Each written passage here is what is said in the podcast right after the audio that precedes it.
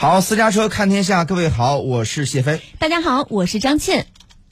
意大利议会选举投票结束，初步的结果显示，中右翼联盟赢得多数席位。意大利兄弟党党魁梅洛尼已经发表胜利宣言，他除了很大机会成为当地二战之后首位极右的总理之外呢，也有也有望成为首位的女总理。接下来我们来听一下记者的综合报道。意大利二十五号举行议会选举，由意大利兄弟党、联合党和意大利力量党组成的中右翼联盟得票领先其他党派。意大利兄弟党党魁梅洛尼随即在竞选总部宣布胜选，并表示，意大利选民已发出明确信息，承诺将领导新一届政府，团结国家，不会背叛选民的信任。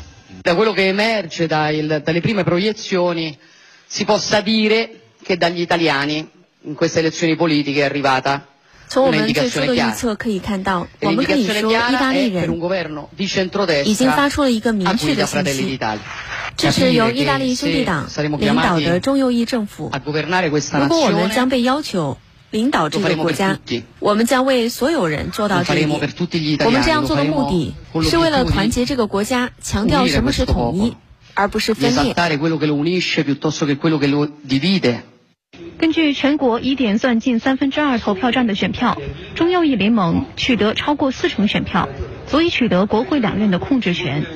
至于他们的主要对手，民主党领导的中左翼联盟预料取得约两成半选票，得票远远落后。中左翼联盟已经承认落败，并表示会在下届议会成为最大的反对派力量。同时强调，右翼联盟只是取得议会多数席位，但并非国家的大多数。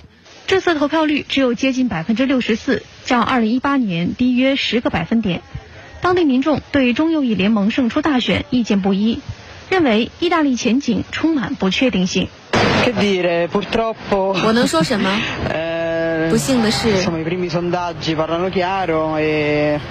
首个的民调已经很清楚，似乎中右翼战胜了中左翼。不确定的未来正在等待着我们。我不是意大利兄弟党的支持者，所以我不能高兴起来。在我看来，中右翼政府不会维持很久。